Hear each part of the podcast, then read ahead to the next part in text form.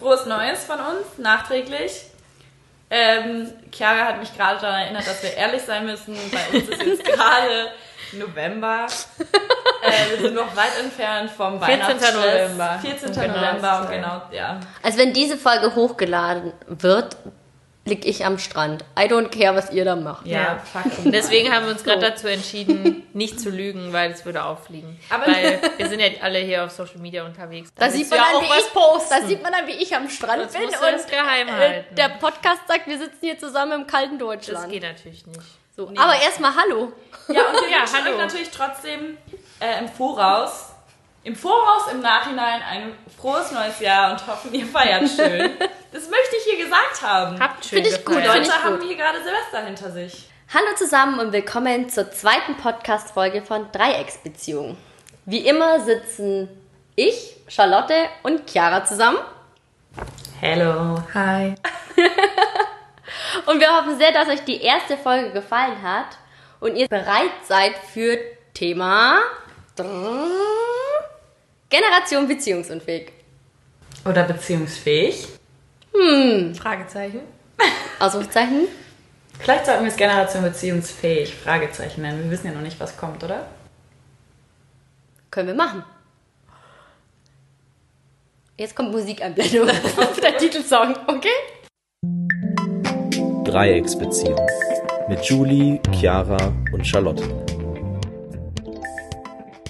Okay, jetzt ist Musik vorbei, jetzt geht's los. Die Ja. Musik ist jetzt vorbei, schon Ja. längst. Die geht nicht so lang. Der Arbeitstitel war ja Generation beziehungsunfähig. Jetzt sind wir mal bei beziehungsfähig, wir wissen es ja nicht. Aber immer wenn ich an Generation beziehungsunfähig denke, dann muss ich immer an Michael Nass denken. Kennt ihr den Autor? Nope. Ich schon. Ich habe mir nämlich letztens zufällig das Hörbuch dazu angehört. Sehr gut. Oh, Chiara hat sich heimlich vorbereitet. Heimlich. Unwissend. Hoffentlich hat sie nicht zu viel gehört. Nein, also der ist ja total bekannt geworden, weil er einen Online-Artikel veröffentlicht hat und das hat gefühlt das Netz gesprengt, weil so viele Menschen geschrieben haben, oh mein Gott, ja, das bin ich und ich fühle mich genauso. Ich nenne jetzt mal so ein paar Stichwörter. Die Menschen sind beziehungsunfähig, selbstbezogen, egoistisch, immer auf der Jagd nach Selbstoptimierung, jung, erwachsen. Oder in anderen Worten, die Generation, die 30 ist, noch kein Haus hat, keine Kinder hat, dafür aber einen Job, in dem sie, naja, einigermaßen versuchen, sich selbst zu verwirklichen und glücklich sind. Ich finde, Part 2 passt sehr gut zu uns. Part 1 weniger. Was denkt ihr dazu? Was meinst du jetzt mit Part 1? Part 1 ist ja, also ich finde es schon sehr negativ, wenn jemand sagt, wir sind nur beziehungsunfähig, wir sind nur selbstbezogen, wir sind egoistisch und wollen eigentlich immer nur das Beste und äh, klingt ja alles in der Anhäufung sehr negativ, finde Ja. ich. Und Part 2, also das an, der andere Part wäre ja, okay, ich bin 30, ich habe halt noch kein Haus und kein Kind, aber dafür mache ich einen Job, der mir einigermaßen gefällt. Also ich finde, das andere klingt viel positiver. Aber er sagt, es ist ein und dasselbe. Also ich finde den ersten Part auch falsch. Okay, ich bin kein Biologe. Wahrscheinlich kriege ich jetzt voll die krassen Hate-Mails, wenn ich das sage, weil ich Unrecht habe. Aber meines Wissens nach. Das vielleicht dem Wissen der großen Allgemeinheit, die auch studiert hat und irgendwie so in meinem Alter ist, entspricht, dass es in der Tierwelt nicht so viele Tiere gibt, die auch wirklich eine langfristige Beziehung halten können. Deshalb finde ich, sind wir Menschen eigentlich, ist das auch etwas, was wir haben, was viele Tiere nicht haben. Und nur, dass es schwierig ist und dass es oft scheitert, heißt ja nicht, dass es scheiße ist. Und vor allem, wenn man es vergleicht mit anderen Beziehungen, die irgendwie auf der Welt geführt werden, eben, finde ich das schon gut.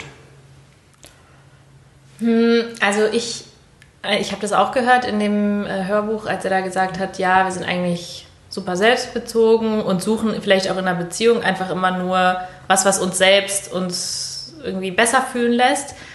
Ich fand es natürlich krass dargestellt, aber ich fand teilweise stimmt das schon, so in gewisser Weise. Äh, wenn man mal so überlegt, wir suchen natürlich irgendwie jemanden, der uns, uns gut fühlen lässt. Ist ja klar. Natürlich ist das egoistisch eigentlich auch. Ich glaube, das ist bei jedem so. Also jeder will ja irgendwie, sucht irgendwie Gemeinschaft oder jemanden, der einen happy macht oder mit dem man eben happy ist. Also eigentlich ist es schon, sind wir vielleicht schon egoistisch und selbstbezogen. Aber das wäre ja auch total dumm. Etwas, was nicht so essentiell ist wie zum Beispiel ein Job, mit dem du dir deinen Lebensunterhalt irgendwie bezahlst, eine Beziehung zu führen, die dich unglücklich macht. Also jetzt mal print, natürlich, abgesehen davon, dass viele das machen, Mhm. aber jetzt aus dem reinen Zweck quasi dich unglücklich zu machen, das natürlich sind Beziehungen insofern was Egoistisches, weil ansonsten kannst du es auch lassen. Genau, Ja, und das ist also- ja in dieser Generation, Genau, dass sie sagen, aber so, das es, ja es passt ja ne? alles nicht Ja. zusammen und deswegen sind wir Generation beziehungsunfähig, weil einfach diese ganzen Dinge nicht zusammenhängen und wir dann am Ende des Tages lieber allein sind. Also zumindest nach der Auffassung von Michael Nass. Ich finde es doof, das so auf die Generation zu drehen, weil ganz ehrlich, nur weil früher die Menschen irgendwie länger zusammen waren, heißt es nicht, dass die Beziehung glücklicher war. Ich glaube sogar, dass viele Beziehungen unglücklicher gewesen sein könnten. Also ich weiß nur so von meiner Oma und Geschichten und Erzählungen und sowas, dass die Ehe jetzt auch nicht so geil war. Und ich glaube ehrlich gesagt auch, dass viele Paare sich auch getrennt hätten oder geschieden hätten, wenn es nicht so verpönt gewesen wäre in der Gesellschaft. Von Ja. daher spricht es eigentlich nur für uns und für unsere Gesellschaft, dass sie viel offener dafür geworden ist, finde ich. Ja, wir sind halt viel selbstbestimmter. Und er sagt ja, glaube ich, auch, wir haben halt viel mehr Möglichkeiten. Und eben weil wir diese ganzen Möglichkeiten haben und es halt auch nicht mehr so ist, ja, keine Ahnung, du musst mit 25 verheiratet sein und fünf Kinder haben, sondern weil wir halt so viele Möglichkeiten haben, so viele Wege und auch als Frauen ja irgendwie viel autonomer sind, glaube ich, dass das damit auch zusammenhängt. Klar, damit kommen viele schlechte Sachen oder halt nicht mehr, dass man eben dass eben vielleicht viele Beziehungen dann zu Bruch gehen oder gar nicht zustande kommen, weil man eben so viele Möglichkeiten hat und weil man sich so denkt, nee, muss ich mir jetzt nicht geben oder ich ziehe es halt nicht durch. Aber wie du sagst, in einer Beziehung unglücklich zu sein, ist das dann die äh, irgendwie die Konsequenz ist ja auch nicht nicht gut. Ja, und ich bin auch beziehungsunfähig, nur weil ich mit 30 nicht verheiratet bin oder so. Nein, das ist Also- damit ja auch nicht gemeint. Ich habe es nicht gelesen, ich habe es nicht gehört, aber hinter beziehungsunfähig, das impliziert, dass du eine ganz lange Beziehung haben solltest in deinem Leben. Wieso kann man nicht beziehungsfähig sein, wenn man viele Beziehungen hatte? Wieso ist man nicht auch beziehungsfähig, wenn du viele Beziehungen zwei, drei Jahre lang hattest, dich wieder trennst und eine neue Beziehung anfängst? Ja. Was macht es besser, wenn du einfach 20 Jahre mit jemandem zusammen bist? Beniga Gerisch, Professorin für klinische Psychologie und Psychoanalyse an der Internationalen Psychoanalytik-Universität in Berlin, die hat gesagt, wir sind nicht Generation beziehungsunfähig, sondern wir benennen es vielleicht nur, weil Partnerschaften einfach vielfältiger geworden sind. Und ich glaube, vielfältig ist eigentlich so dieses Schlagwort, das es eigentlich besser beschreibt. Weil sie sagt so, es hat sich einfach viel geändert. Früher war es wie so nach dem Krieg, da war man halt froh, dass man überhaupt jemanden bekommen hat. Also Ja. klingt doof, aber es war nicht viel da und dann suchst du dir natürlich einigermaßen einen aus, der passabel ist und bist froh, dass du nicht allein bist und da durchkommst. Aber jetzt haben wir ja so viele Möglichkeiten und wir haben so viele Möglichkeiten, dass sich einfach vieles geändert hat. Und da gibt es eine Sache, die fand ich ganz interessant. Und zwar ist es das Susi-Prinzip. Ähm, habt ihr davon schon mal gehört? No, no. What is Nein. Also das Susi-Prinzip ist, sagt sie, früher hatte sie in Therapie immer sehr viele Frauen und die waren so diese trostlosen Geliebten. Also die hatten halt immer einen Mann, von dem waren sie so ein bisschen abhängig, aber der war halt vergeben, meistens verheiratet und der wollte sich nicht von seiner Frau trennen und im Endeffekt waren sie immer nur die ewig lange Affäre und sind halt eben zu ihr gekommen, um sich da, ja, im Endeffekt dar darüber hinwegzukommen und damit klarzukommen.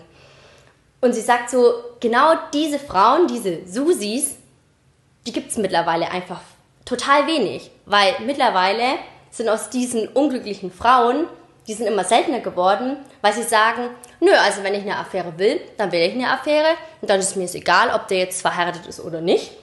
Weil sie einfach viel mehr wissen, ich habe ein Ziel vor Augen oder eine Strategie und wenn ein anderer kommt, dann nehme ich halt den anderen. Und sie meint, das ist so verrückt geworden, dass mittlerweile die Männer von damals eher zu ihr kommen und sagen, ja, er versteht das jetzt irgendwie nicht. Also, die, die hat mich jetzt einfach abblitzen lassen und hat jetzt einen neuen, Geil. den hat sie jetzt geheiratet, der hat auch noch mehr Geld, der sieht auch noch besser aus. Früher war das halt nicht so. Da hatten die vielleicht ein bisschen, die Männer, so die Oberhand. Und da gab es halt viele Susis. Und jetzt sind halt die Susis ein bisschen aufgestiegen und sagen, nö, lass ich nicht mit mir machen. Weiter. Und das ist so, sagt sie, da allein das hat einfach sich so viel schon geändert an im Endeffekt, wie wir miteinander umgehen. Weil äh, es heißt ja auch immer früher, ja, früher haben, sie- haben immer nur die Männer fremd gegangen. Nee, also heutzutage gehen auch Frauen fremd beispielsweise. Ich glaube erst So. äh, auch, dass früher auch Frauen fremdgegangen sind, ehrlich Ja. gesagt. Ja, Also, ich weiß nicht, ob meine Oma fremdgegangen ist, Aber ich habe noch so ein paar kritische Stories gehört. Das hat ja auch mega mit Feminismus und Verschiebung der Rollen. Genau das wollte ich gerade sagen. Ja, okay, komm, dann sag du. point. Dann sag du. Nee, Okay. Zufall. Ähm, ja, natürlich hat sich total viel verändert. Einmal, weil wir als Frauen nicht mehr abhängig sind und nicht mehr überlegen müssen, wir müssen bis zu dem Alter irgendwie jemanden kennengelernt haben, der genug Geld hat, um uns zu versorgen, weil wir das selber machen können. Natürlich hat sich dadurch super viel verändert und das ist ja auch total gut. Ich stehe kritisch diesem Michael, wie heißt der Knast, Ja, gegenüber. Nast. Knast. An dieser Stelle Entschuldigung für die falsche Namensnennung, Michael, falls du diesen Podcast hörst. Okay, also ich stehe aber seiner These ein bisschen skeptisch gegenüber, weil ich finde erstmal, ich meine, wenn du beziehungsunfähig sagst, der Generation beziehungsunfähig, musst du erstmal definieren, was sind Beziehungen. Und Beziehungen haben sich einfach auch genauso wie unsere Gesellschaft, genauso wie traditionelle Rollenbilder äh, oder Rollenverteilung, Frauenbilder und alles hat sich super krass geändert, schon allein in den letzten 10, 20 Jahren. Es ändert sich immer noch, immer weiter. Und natürlich ist die Folge, dass sich auch Beziehungen ändern und auch wie viele Beziehungen man hat, wie man in Beziehungen miteinander umgeht und alles drumherum. Also der, den Femi- Feminismuspunkt, äh, den stütze ich natürlich sehr. Wäre am liebsten dem. Und Gerade habe ich so gedacht, ja, wir sind jetzt viel selbstbestimmter, wir Frauen, und können alles machen und haben alle Freiheiten. Was sich aber nicht geändert hat, was sich auch nie ändern wird, ist der Zeitraum, in dem wir Kinder bekommen können. Natürlich brauchen wir dafür Obwohl. keinen, genau, natürlich brauchen wir dafür keinen echten Mann mehr, ja. Ist nicht unbedingt nötig, aber ich glaube, dass es für viele immer noch so ein Druck ist. Also, dass man halt, oder dass es auch äh, so ein bisschen, da habe ich auch letztens irgendwie was zu gehört, dass wir Frauen irgendwie so ab Ende 20, Anfang 30 Babys total süß finden, weil irgendwie dann unsere Hormone so ein bisschen anders spielen und das einfach so in unserer Natur liegt, das wahrscheinlich auch nicht bei jedem, ja, das kommt wahrscheinlich auch immer auf die Hormone drauf an, aber ähm, dass es in unserer Natur liegt, dass wir dann Bock auf Babys haben. Krass. Und das finde ich nämlich so, so krass, dass man dann vielleicht so ein bisschen so gesteuert ist und halt auch im Kopf die ganze Zeit denkt, äh, die innere Uhr tickt, let's go. Ne? Das finde ich echt schwer, schwierig. Aber die Frage ist, klar, es ist jetzt noch so und das wird bestimmt noch eine Weile bleiben, aber ich glaube, irgendwann sind wir davon auch unabhängig. Es gibt ja schon Social Freezing. Ehrlich gesagt habe Ja. ich schon mal gegoogelt, wie viel Social Freezing kostet. Weil meine Ja, das Freundin, hat mich interessiert. ist. Wie viel kostet das? Es ist arschteuer. Es kostet irgendwie, ich glaube, so eine Behandlung irgendwie 10.000 oder sowas. Okay, ja. Habe ich aber gehört. habe ich mir schon gedacht. ja öfter wahrscheinlich. Also, Okay. Ich habe jetzt nicht mega krass recherchiert. Ich Ja. habe 10.000 gelesen und gedacht, nö, das kann ich mir nicht leisten. Ja. Aber weil eine Freundin von mir, die eben schon älter ist und Ärztin ist, ich habe ihr gesagt, so ja, ich weiß nicht, ob ich Kinder möchte, keine Ahnung, ne? Wenn spät, weiß ich nicht. Ja. Und sie war dann direkt, okay, dann musst du Social Freezing machen. Weil sie halt auch, das ist jetzt was anderes, aber auch Frauen behandelt, die eben äh, unerfüllten Kinderwunsch haben und sowas. Und sie war so voll, ja, dann mach Social Freezing. Und ich muss sagen, jetzt machen mir wahrscheinlich viele Feinde, aber es ist natürlich auch ein ganz cooles Angebot von manchen Unternehmen. Ich glaube, Apple macht es oder welches Unternehmen? Äh, Oder Google, dass sie das auch- es, bezahlen. es, es gibt große Konzerne, die das mittlerweile bezahlen. Andererseits ist es auch wieder, kann es auch wieder super sexistisch sein. Also es kommt halt auf die Ja. kompletten Umstände an, ob das Ja, jetzt und ob du das machen musst, ob dir das einfach nur Naja. offen steht. Also das wäre krass, wenn du es machen Ich Ja, glaube, du musst es nicht. Ich glaube, du ja hast halt gar einfach dann die Möglichkeit und entweder nimmst du die Möglichkeit an oder du, du lässt es halt bleiben. Aber man Also, weiß halt nicht, wie der interne Druck so auf einen ist, Ja. wie es da aussieht. Das Ja. ist halt die Frage, dass man nicht mit muss. Schon, wenn die schon sowas Also- anbieten, ist halt schon so ein bisschen so. Ja, kritisch, ja. Ja. Eigentlich solltest du jetzt kein Kind bekommen, weil wir brauchen Also am Ja. besten, du Grad tust oder- jetzt deine Samen kurz einfrieren lassen, dann kriegst du die äh, Gehaltserhöhung, äh, Samen, halt die, ähm, Eier. die Eier und dann kriegst du die Gehaltserhöhung und wenn nicht, dann halt nicht.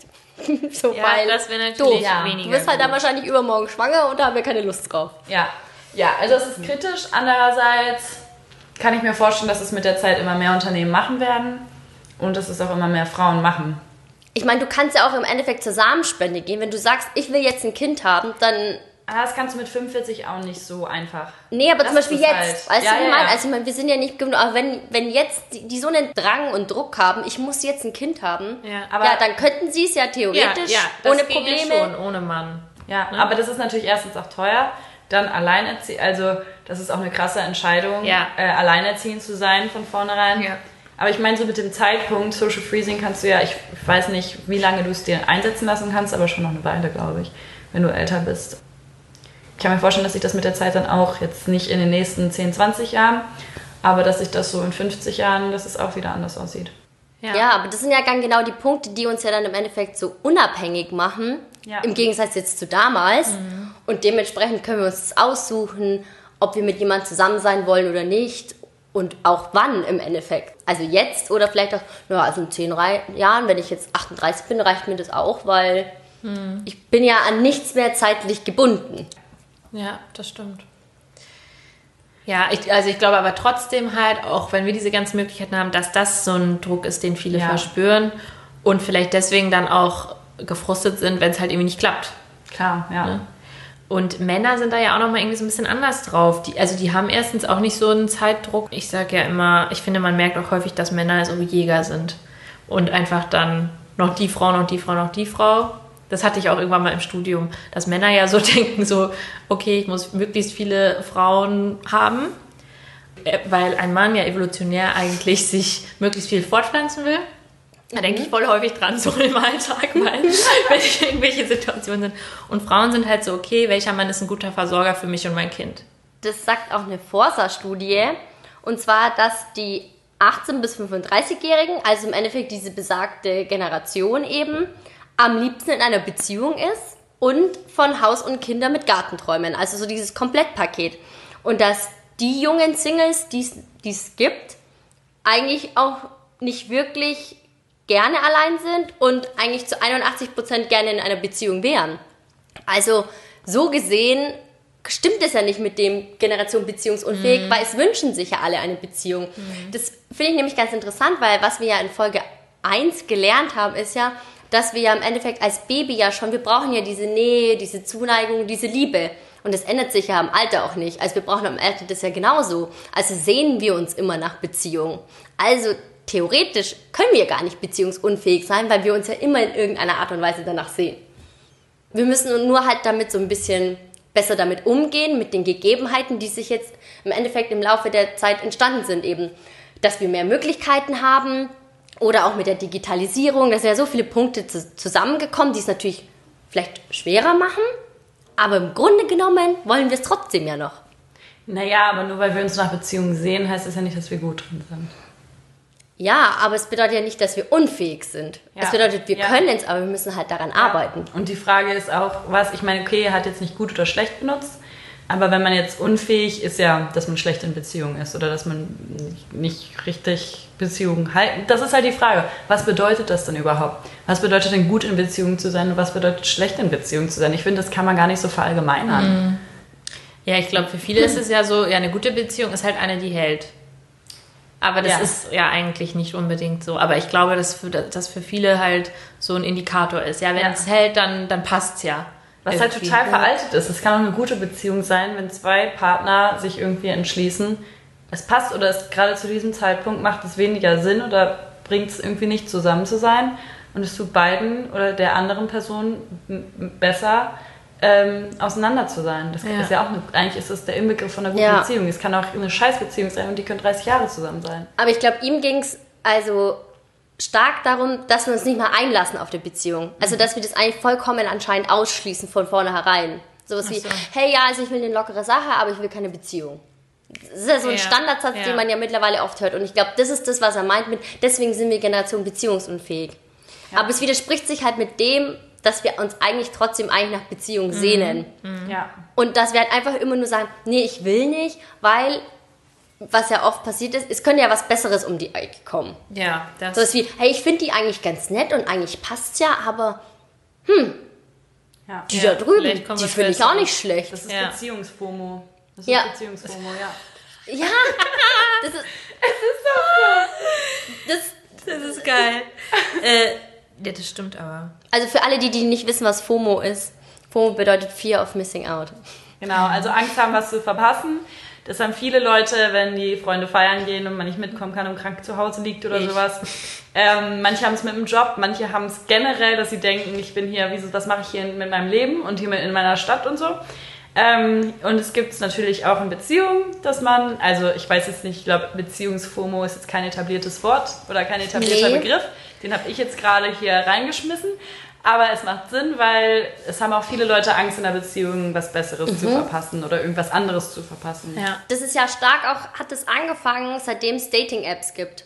Weil du Ja, hast ja, ja, du du, hast, siehst- du, du siehst es ja, also es ist ja wie mit Tinder, du swipes, swipes, swipes, swipes, swipes, dann triffst du dich mit einer, denkst dir aber abends, oh, ich swipe mal vielleicht nochmal, boah, die ist auch nicht schlecht oder der ist nicht schlecht. Mhm. So, du hast, und dann hast du das Gefühl, hm, aber vielleicht treffe ich mich mit der Person auch noch, weil die könnte ja vielleicht besser sein. Ja. So, also das ist ja dieses FOMO, so dieses, hm, ich könnte ja was verpassen, Ja, ja, wenn ich jetzt nicht weitermache. Voll. Ja.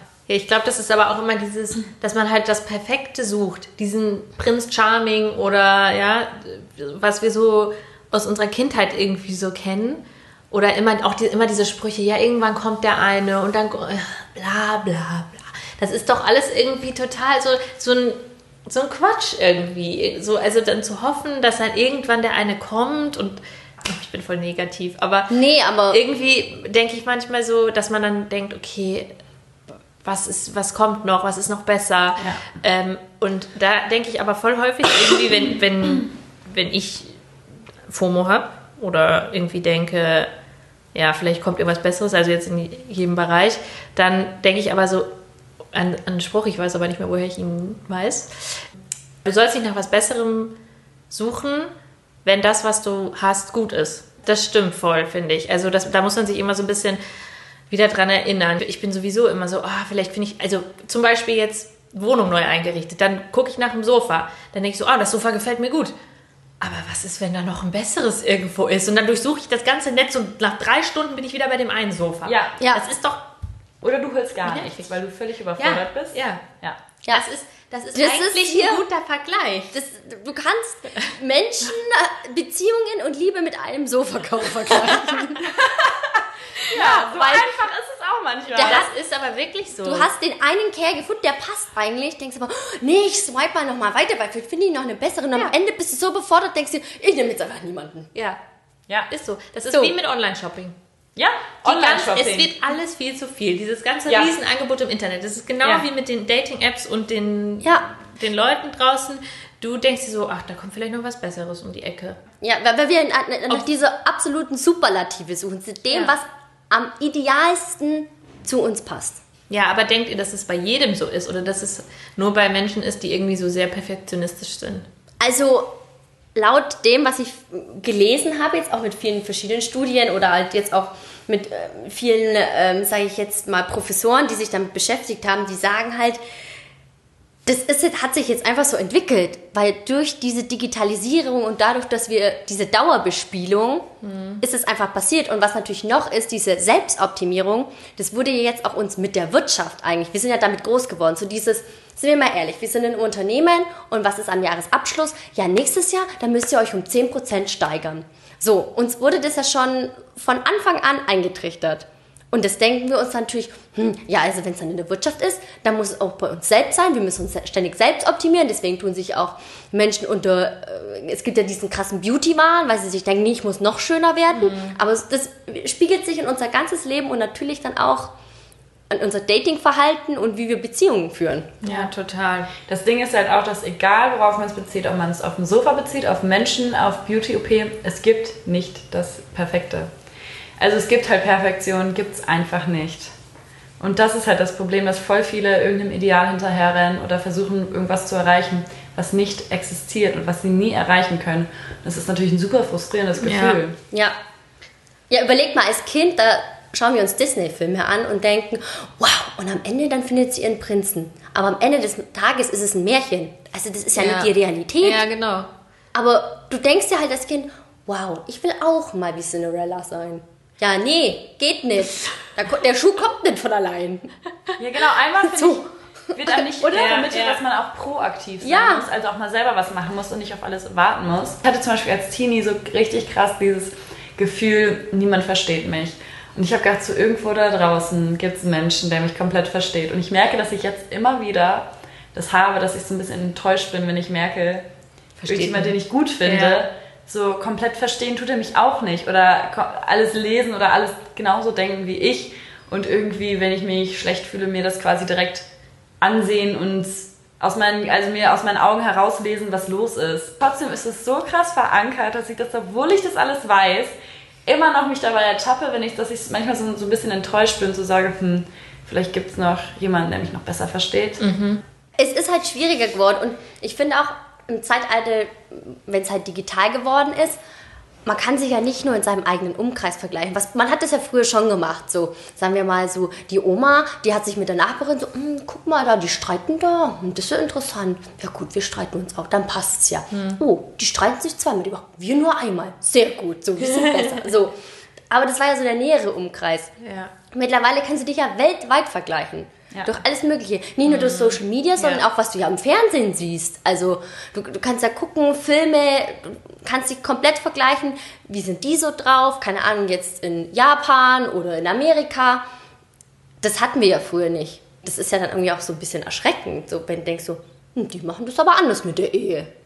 Wobei ich jetzt nochmal, ja, als du vorhin gesagt hast, dass es jetzt halt so ist, dass wir so viele Möglichkeiten haben, dass viele sich nicht darauf einlassen wollen, oder dass es die These von Nast war, ähm, ist halt die Frage, ich meine, das weiß ich nicht, aber inwiefern aber vielleicht auch viele verheiratete Menschen weniger Affären haben als früher. Natürlich wird immer noch viel betrogen und keine Ahnung was, aber ich kann mir schon vorstellen, dass es früher sogar noch viel krasser war und so feste Affären und sowas. Und ich habe irgendwie das Gefühl, früher war auch so Betrügen nicht so ein krasses Ding. Also auch so, wenn ich mich mit meiner Mutter unterhalte und sowas, irgendwie war das sowas, ja, dann hatte man halt mal im Urlaub was mit jemand anderem und so, was ich jetzt irgendwie viel äh, schlimmer finde. Und das jetzt irgendwie viel ernster ist, aber eben, ich kann mir vorstellen, dass dadurch, dass wir eben jetzt diese lockeren Möglichkeiten haben, auch weniger, also die Leute, die sich dann auf eine Beziehung einlassen, vielleicht auch ähm, weniger Affären haben als früher, weil früher war das dann so, okay, du musst irgendwie verheiratet sein zu irgendeinem Zeitpunkt, sonst bist du der Hundo. Ja. Meine Oma bezeichnet immer noch Freundinnen, die nicht verheiratet waren, als alte Jungfer, ne? Also es ist halt schon krass. Und das ist irgendwie so, damals war man halt verheiratet, aber man hatte eigentlich gar nicht so Lust drauf und dann hattest du halt Affären und sowas. Und jetzt kann ich mir schon vorstellen, dass es dadurch sich verändert hat. Aber das ist jetzt nur eine Theorie. Ja. Ja, das könnte schon sein. Also beides. Entweder, weil man jetzt so viele Möglichkeiten hat und ja auch einfach nur sich eine App runterladen muss oder irgendwas, um jemanden zu treffen oder kennenzulernen. Das stelle ich mir jetzt damals nicht so einfach vor, weil man hatte ja auch, weiß nicht, man war auch nicht so mobil, ne? Du kamst auch nicht überall hin und dann bist du in deinem kleinen Dorf und wenn du dann da eine abschleppst, dann kriegt das natürlich jeder mit. Aber alle ignorieren es. Meinst du? Aber Ja. ist dann nicht voll das Stadtgeflüster da? Ach, ich glaube, Das ich glaub, das war so gang und, vorstellen. ich kann mir vorstellen, dass es so gang und gäbe war, dass es so, klar wird getuschelt, Ja. aber es wusste jeder, aber es war so ein offenes Geheimnis. Ja, ich weiß es sogar auch bei jemandem aus meiner Familie. Krass. Ja, also auch wie viele, wenn ich überlege in meiner Familie, von wie vielen ähm, Kindern meine Oma erzählt, die irgendwelche Verwandt, irgendwelche ent weit entfernte Verwandte von mir hatten, irgendwelche uneheliche Kinder außerhalb der Echt? Ehe. Mhm. Ja, das ist krass. Es ist nämlich wirklich erschreckend. Jetzt nicht das Uneheliche, sondern dass Mm, ja. man währenddessen eine Ehe hatte Ja. mit Kindern Ja. mit dieser Frau. Das Was? war die Susi. Die Susi, Ja, genau. Das war die Susi von Die Susi- damals. die aber die Susi Susi von heute. mit dem Kind, Aber die ja. Susi von heute, die sagt halt, nö, hab ich keine Lust, ich nehme mir den anderen, Ja. weil der passt viel besser zu mir. Ja. Die Susi von heute hat auch erstmal eine Pille und verhütet ordentlich. Genau, ich wollte es gerade So, sagen. da geht's Deswegen auch schon halt los. Und sagt so, ne? benutzt schön Kondom, mein Freund. Ja. Ja, das äh, hat viel damit zu tun, dass wir uns auch alle weiterentwickelt haben. Das hat ja auch wieder was mit Feminismus zu tun und Ja. so. Ja. Und der Entwicklung der Auf Ja. Und ich glaube, deswegen ist halt der Druck, um überhaupt eine Beziehung einzugehen, weil man sagt, ja, also wenn ich mit der Person zusammenkomme, dann will ich nicht, dass sie mich betrügt. Weil früher war es ja anscheinend so, ja gut, dann ist es halt passiert. Dann hat man drüber weggesehen und gut ist. Aber heutzutage geht es ja nicht mehr. Da findet man das ja Stimmt. schlimm. Und, und dann sagt man so, ja, soll ich jetzt überhaupt eine Beziehung eingehen oder lasse ich es einfach lieber gleich von vornherein? Ja, vielleicht auch die Angst, verletzt zu werden. Ne? Das könnte ich mir halt auch vorstellen, dass man dann eben so, denkt, nee, kein Bock, dass der mich jetzt betrügt oder dass Ja. ich da irgendwie eifersüchtig sein muss. Ich lasse es lieber, dann gehe ich gar kein Risiko ein. Weil, wenn man mal ehrlich ist, es gehen ja schon viele Beziehungen dann irgendwie zu Bruch oder irgendein Mist passiert. Und äh, das ist natürlich sehr schmerzhaft dann. Ja, und dann fokussiert man sich halt vielleicht auf irgendwas anderes, wo man das steuern kann, wie zum Beispiel mit dem Job. Das kannst du Ja. ja steuern, ob du da erfolgreich bist oder nicht. Und dann fokussierst du dich halt lieber darauf, weil Mhm. du sagst, ja, also wenn ich mich da anstrenge, dann steige ich die Karriereleiter hoch. Und bei dem Kerl weiß ich es ja nicht, ob das was wird oder nicht. Mhm. Also lässt man es halt von vornherein und fokussiert sich auf das andere. Man muss natürlich, also es ist mir jetzt gerade nur so eingefallen, wie wir reden, dabei immer wieder sagen, dass wir, aus welcher Sicht wir sprechen. Also wir sind beide drei Akademikerinnen, privilegiert insofern, als dass wir ohne große finanzielle Sorgen oder sowas groß geworden sind. Es gibt natürlich auch eine riesige Masse an Menschen, auch in Deutschland, die sich mit ganz anderen Problemen rumschlagen und aus einem ganz anderen Umfeld kommen und wahrscheinlich auch zu den Themen ganz anders stehen und ganz anders agieren. Nur so als kleine Ja, Randnotiz ja, ja, auf quasi. jeden Fall, da hast du recht. Ist gut, das nochmal zu erwähnen. Ja, eben, weil wir reden jetzt halt auch so, wir haben einen Job, mit dem wir uns selbst finanzieren können. Wahrscheinlich verdienen wir weniger als unser männliches Gegenüber, was den gleichen Job macht wie wir, was sehr scheiße ist. So eine Scheiße. so Ja. Verfickte Scheiße. Das hat sich leider immer noch nicht geändert, aber Ja, aber fingers crossed, dass es besser wird. Aber es gibt halt immer noch viele Jobs, die halt irgendwie auch eine Frau macht, die vielleicht 40 Stunden arbeitet, aber sich trotzdem nicht davon äh, ernähren kann oder die, weiß ich nicht, Kinder hat und 20 Stunden macht und das nicht reicht. Ja. Und dann sind wir natürlich wieder bei der Abhängigkeit. Und dann Ja. sind wir wieder Ja. bei den ganzen alten Rollenbildern und der Abhängigkeit, wo du nicht rauskommst. Also die gibt es definitiv. Also wenn ich da ein bisschen so gucke in meine Heimat, Mehr als wir wahrscheinlich. Genau, und da, äh, da ist es natürlich schon gang und gäbe, da akzeptiert man das auch immer noch in dem alten Rollenbild, dass da der Mann fremd geht. Vielleicht ist es einfach bei uns im Stadtleben halt nicht so. Ich finde auch, es gibt auch mehr Beziehungen auf dem Dorf als in der Stadt. Weil du hast halt in der Stadt einfach mehr Möglichkeiten. Du kannst ja auch viel schneller mehr Leute kennenlernen, weil wir in einem kleinen Raum geballt Ja, wohnen. Ja, du kannst ja, also in einem Haus mit fünf Stockwerken, kannst du ja vielleicht auch dem Anführungszeichen Prince Charming über den Weg laufen. Vielleicht. Ja, ja. Man weiß ja nie. Das Ding ist halt, das ist ja eh immer das Problem, sobald Kinder ins Spiel kommen.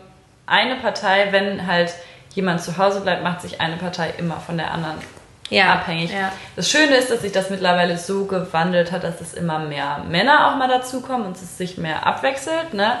Obwohl das auch eben unsere Gesellschaftsgruppe quasi betrifft, wahrscheinlich mehr als viele andere.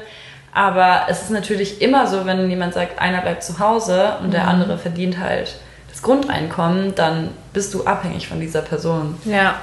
Das ist halt schwierig. Ja, und viele Menschen wollen halt nicht mehr abhängig sein. Die sagen halt, nee, ich brauche das nicht. Und warum brauche ich denn dann überhaupt einen Partner?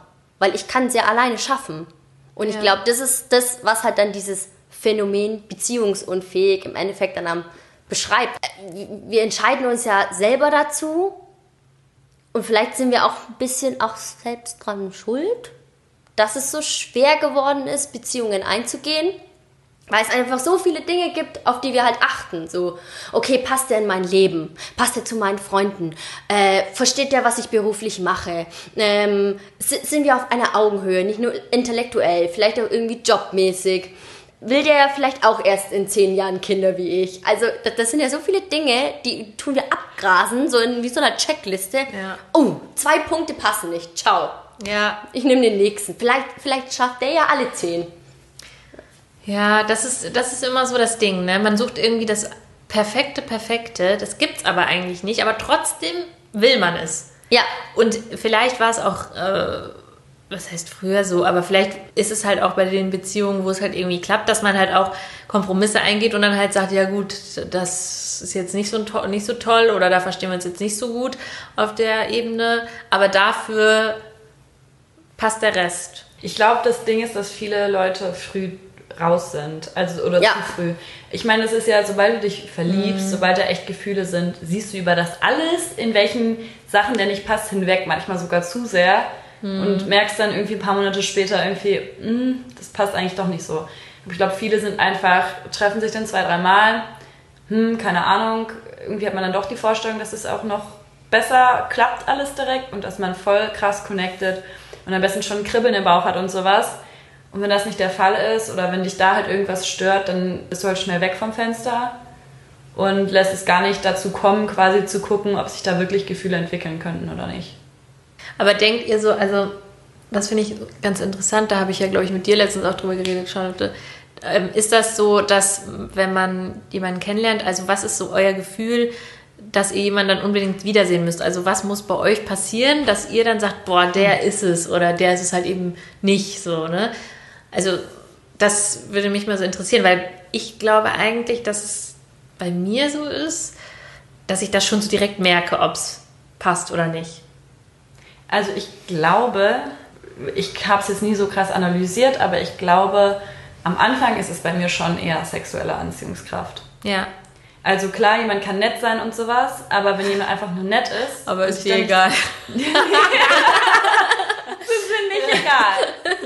Aber wenn er einfach nur nett ist, dann habe ich danach nicht das Gefühl, dann denke ich so, ach ja, muss mal wieder quatschen. Aber dann habe ich nicht so das Gefühl, oh mein Gott, wann sehe ich diesen Menschen wieder?